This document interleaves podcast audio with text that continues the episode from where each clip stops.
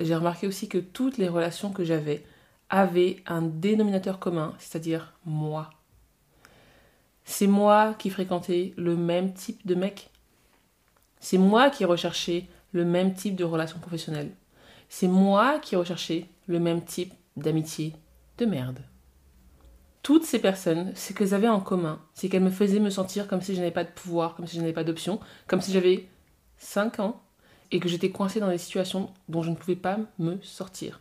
Parce que littéralement, quand j'avais 4, 5 ans, 6 ans, etc., j'étais un enfant, du coup je n'avais pas d'option, du coup je ne pouvais pas faire autre chose que de subir ce que les adultes me faisaient vivre pour ma propre survie.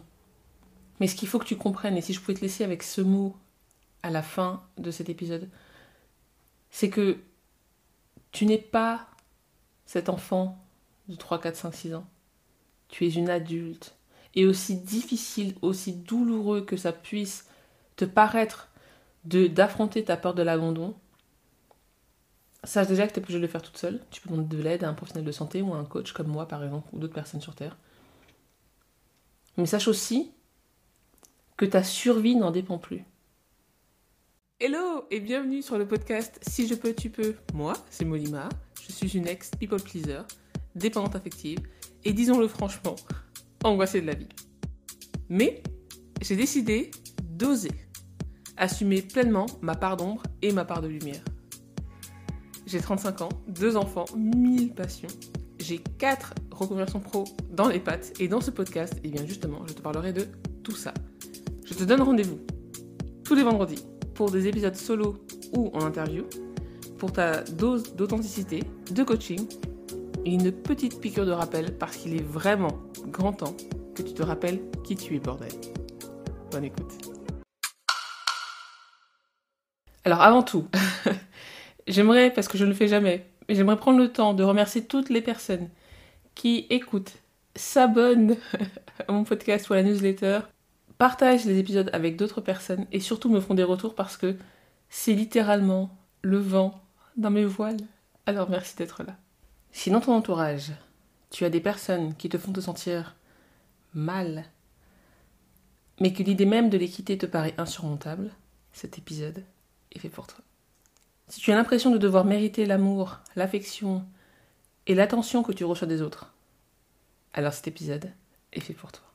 Si tu es persuadé que tu as un défaut de fabrication et que tu dois sans cesse prouver ta valeur, alors cet épisode est vraiment fait pour toi. Spoiler alerte. Ta valeur en tant qu'humaine est inhérente à ta condition. Tu ne pourrais pas t'en débarrasser même si tu essayais. Ton travail à toi, c'est d'aller chercher les causes de ton mal-être. Parce que personne ne peut le faire à ta place. Dans cet épisode, je te partage mon parcours du combattant pour aller ranimer mon estime de moi parce que quand je suis née, quand je suis née, elle était intacte et de me sortir du piège de la dépendance affective. Mon intention est que tu repartes un peu plus droite dans tes bottes. Si tu veux sortir de la dépendance affective mais que tu ne sais pas par où commencer, clique dans le lien de la description, je t'ai préparé un guide avec les livres qui m'ont aidé à m'en sortir.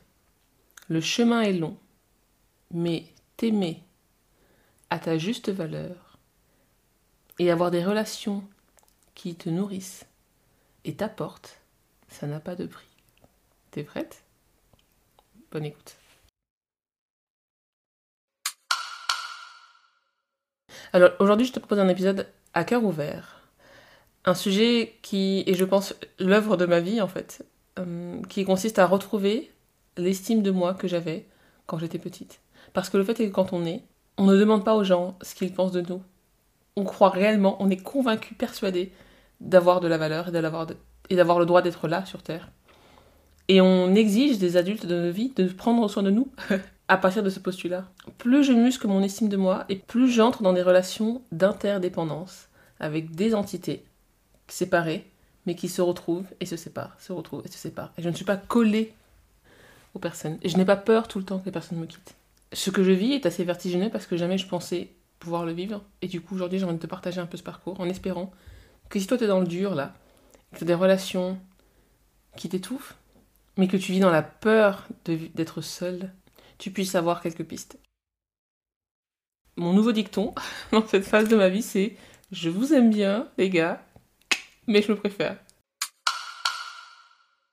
Alors, on va commencer par une définition de la dépendance affective. On est dépendant lorsqu'on cherche son amour et son estime de soi dans les relations aux autres.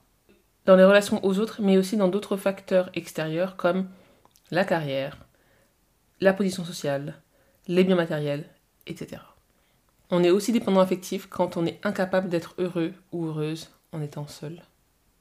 Tu le vois souvent chez des gens qui vont de relation en relation et qui ne supportent pas physiquement, corporellement, psychiquement d'être célibataire. Et qui du coup se retrouvent dans des relations qui ne leur conviennent pas, puisqu'ils n'ont pas pris le temps de chercher ce qui leur correspond réellement. On ne naît pas dépendant affectif, on le devient. Parce que certainement au cours de ton enfance, tu as vécu des événements, des situations particulières.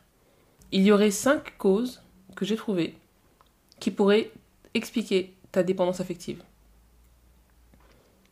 Un environnement dans l'enfance qui était peu sécurisant. La perte d'un être cher. Un abus sexuel. Des agressions psychologiques. Le handicap, la maladie ou un accident. Et ou alors un manque d'estime de toi. Et comme on est entre nous, entre multipotentiels, la dépendance affective a d'autant plus de poids que quand on est en suradaptabilité constante, on finit par être complètement effacé et être déconnecté de qui on est vraiment. Maintenant qu'on a vu ce que c'était que la dépendance affective, je te propose de voir comment ça se présente dans ma vie. T'es prête? J'ai tout eu, hein, vraiment. J'ai eu des relations de merde au boulot, des relations amicales de merde, des relations amoureuses de merde et des relations familiales de de merde. Je me considère comme une experte de la dépendance affective, mais surtout j'en rigole parce que j'ai pu m'en sortir. Je ne mets plus les autres sur un piédestal. Dans mes relations maintenant, j'ai une posture d'adulte. Ça veut dire quoi? Ça veut dire que toutes mes relations, absolument toutes, doivent être basées sur le respect mutuel elles doivent être équilibrées, à savoir que j'apporte aux personnes autant qu'elles m'apportent. Mon enfant intérieur, parce que j'ai fait le travail d'aller la rassurer, se sent en sécurité avec moi parce que je fais un tri et je laisse pas tout le monde rentrer dans ma vie. Mes enfants, j'en suis certaine, ne pourront pas, en tout cas ça ne dépendra pas de moi, mais ne pourront pas connaître cette dépendance affective parce que ils sont entourés d'adultes qui veulent d'eux dans leur vie, qui leur font de la place et qui leur donnent de l'importance. Ils savent quelle est leur place dans le monde. C'était pas mon cas à moi. Moi, j'ai grandi avec la conviction profonde que je n'avais pas de valeur et que je n'avais pas de place. Je ne me suis jamais sentie à ma place, peu importe l'endroit où j'étais.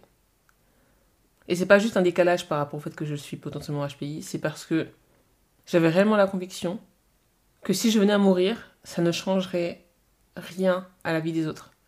Pire encore, que si je venais à mourir, ça réglerait les problèmes de mes proches, puisqu'apparemment, dans la famille dans laquelle j'ai grandi, j'étais la cause de tous les problèmes de tout le monde.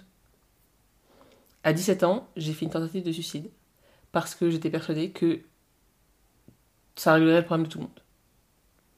Elle est bien évidemment été ratée, mais la détresse que j'ai vécue et la détresse qui m'a poussée à ce geste désespéré, elle est restée avec moi jusqu'à très très très récemment. Grâce à l'auto-hypnose et à la thérapie, j'ai réussi à remonter à la surface de tous mes problèmes et à ma conception même. Et j'ai compris pourquoi j'avais un besoin vital de contrôler mon environnement et mes relations. C'est parce que ce sont les seules choses qui me donnaient un semblant de sécurité. Je ne me suis jamais sentie en sécurité, je ne me suis jamais sentie à ma place sur 34 ans de vie. Pendant des années, je suis restée dans des relations dans lesquelles je me sentais extrêmement mal. Mais c'était quelque part beaucoup plus confortable que d'affronter ma peur de l'abandon. C'était plus facile par exemple de ressentir du, ressentiment par rapport à mon ex-mari pour tout ce qu'il faisait de mal et pour toutes les choses qu'il faisait pour me faire souffrir, avec des guillemets bien sûr, que de regarder dans le miroir et de comprendre que je faisais le choix moi aussi de rester dans cette relation pourrie. Je me comportais comme une victime, c'est-à-dire que je faisais comme si je n'avais pas d'autre option que de rester dans ce mariage qui ne me correspondait pas. Je sais que ce mot déclenche beaucoup de personnes, je sais, parce que quand j'utilise, je me prends souvent des souffles d'air chaud, avec pas mal de violence derrière, mais c'est pour ça que je préfère parler de moi, d'accord? J'ai remarqué aussi que toutes les relations que j'avais avaient un dénominateur commun, c'est-à-dire moi. C'est moi qui fréquentais le même type de mec. C'est moi qui recherchais le même type de relation professionnelle. C'est moi qui recherchais le même type d'amitié de merde. Toutes ces personnes, ce qu'elles avaient en commun, c'est qu'elles me faisaient me sentir comme si je n'avais pas de pouvoir, comme si je n'avais pas d'option, comme si j'avais 5 ans et que j'étais coincée dans des situations dont je ne pouvais pas me sortir. Parce que littéralement, quand j'avais 4, 5 ans, 6 ans, etc., j'étais un enfant, du coup je n'avais pas d'option, du coup je ne pouvais pas faire autre chose que de subir ce que les adultes me faisaient vivre pour ma propre survie. Mais ce qu'il faut que tu comprennes, et si je pouvais te laisser avec ce mot à la fin de cet épisode, c'est que tu n'es pas cet enfant de 3, 4, 5, 6 ans. Tu es une adulte. Et aussi difficile, aussi douloureux que ça puisse te paraître d'affronter ta peur de l'abandon, sache déjà que tu es obligé de le faire toute seule. Tu peux demander de l'aide à un professionnel de santé ou à un coach comme moi par exemple, ou d'autres personnes sur Terre. Mais sache aussi que ta survie n'en dépend plus. Maintenant qu'on a vu ce qu'est la dépendance affective et comment elle s'est manifestée dans ma vie, je te propose de voir comment toi tu peux t'en sortir parce que c'est le but de la manœuvre, ma bonne dame. Déjà, commence par comprendre que tu n'as pas à avoir honte. Ta dépendance affective est une merveilleuse stratégie de survie que tu as mise en place quand tu étais petite et qu'elle fonctionne. Donc, remercie-toi parce que tu es toujours là. Tu tiens toujours debout. Tu peux ensuite te reconnecter à toi. Quand tu quittes une personne, prends le temps de voir comment tu te sens à l'intérieur. Prends le temps d'assimiler ce qui s'est passé. Ne passe pas d'une activité à une autre. En faisant ça, tu vas pouvoir distinguer si vraiment cette relation t'apporte ou si elle te draine. En exemple du restaurant, par exemple, que je donne souvent à mes clientes, c'est que si j'allais dans un restaurant et que je mangeais un plat qui ne me plaisait pas, il y a très peu de chances que je retourne au restaurant la fois d'après et que je commande le même plat. Malheureusement, ce qu'on fait dans nos relations, c'est qu'on les met tellement sur un pédestal parce qu'on croit que c'est une question de survie pour nous, qu'on ne fait pas le travail de regarder ce qu'il se passe en nous quand on est avec les personnes. Est-ce que ces personnes te font te sentir bien ou est-ce que ces personnes te font te sentir comme la plus grande des merdes? Parce que moi, par exemple, je n'ai pas fait ce travail-là à l'époque. Et je restais dans les relations, vraiment, quand maintenant j'y repense, je me dis, mais, comment j'ai fait pour faire ça en fait? Parce que j'avais pas de moi déjà. Et on ne veut plus du tout de ça. Et si c'est au travail que tu ressens que les relations vraiment te drainent et te font du mal, demande-toi comment tu peux te protéger quand tu es au contact de ces personnes-là. Et aussi, est-ce que tu peux quitter ce boulot? Apprends à dire non et surtout, apprends à entendre non. Des micro-rejets. C'est, c'est tellement important. Enfant, on ne nous apprend pas forcément la frustration. Je ne sais pas comment tu as été élevé, mais moi, en fait, la... entendre non, et peu importe le non, équivalait pour moi à du rejet pur et simple. Ça veut dire que en fait, j'ai trouvé des stratégies pour ne pas demander aux gens des choses. Et je faisais des supputations, et je me trompais beaucoup de fois, mais c'est pas grave, je préférais ça, plutôt que de ressentir la sensation désagréable d'entendre quelqu'un me dire non. Ce que je peux te proposer comme test dans la vraie vie, c'est que par exemple, tu peux aller euh, au restaurant ou dans un euh, magasin et poser une question. Tu sais que la réponse sera non, donc tu sais que tu auras un nom, d'accord? Mais tu poses une question peut-être. Est-ce que tu pourrais. Si tu as un menu, tu peux demander s'ils peuvent te faire un, plat qui est hors du menu, par exemple. Et le serveur te dira oui ou non. Et surtout, surtout, analyse comment tu te sens à l'intérieur de toi.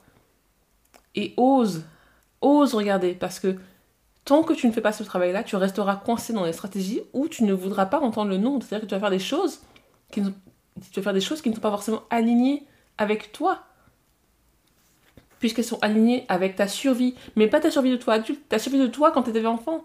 Hi, on veut plus de ça. Apprends à passer du temps toute seule. Tu peux pas y couper. Hein. je vois pas trop comment tu peux faire pour créer une relation saine avec quelqu'un si tu vois jamais la personne Explique-moi, si t'as la, la réponse, balance-moi un email ou écris-moi sur TikTok.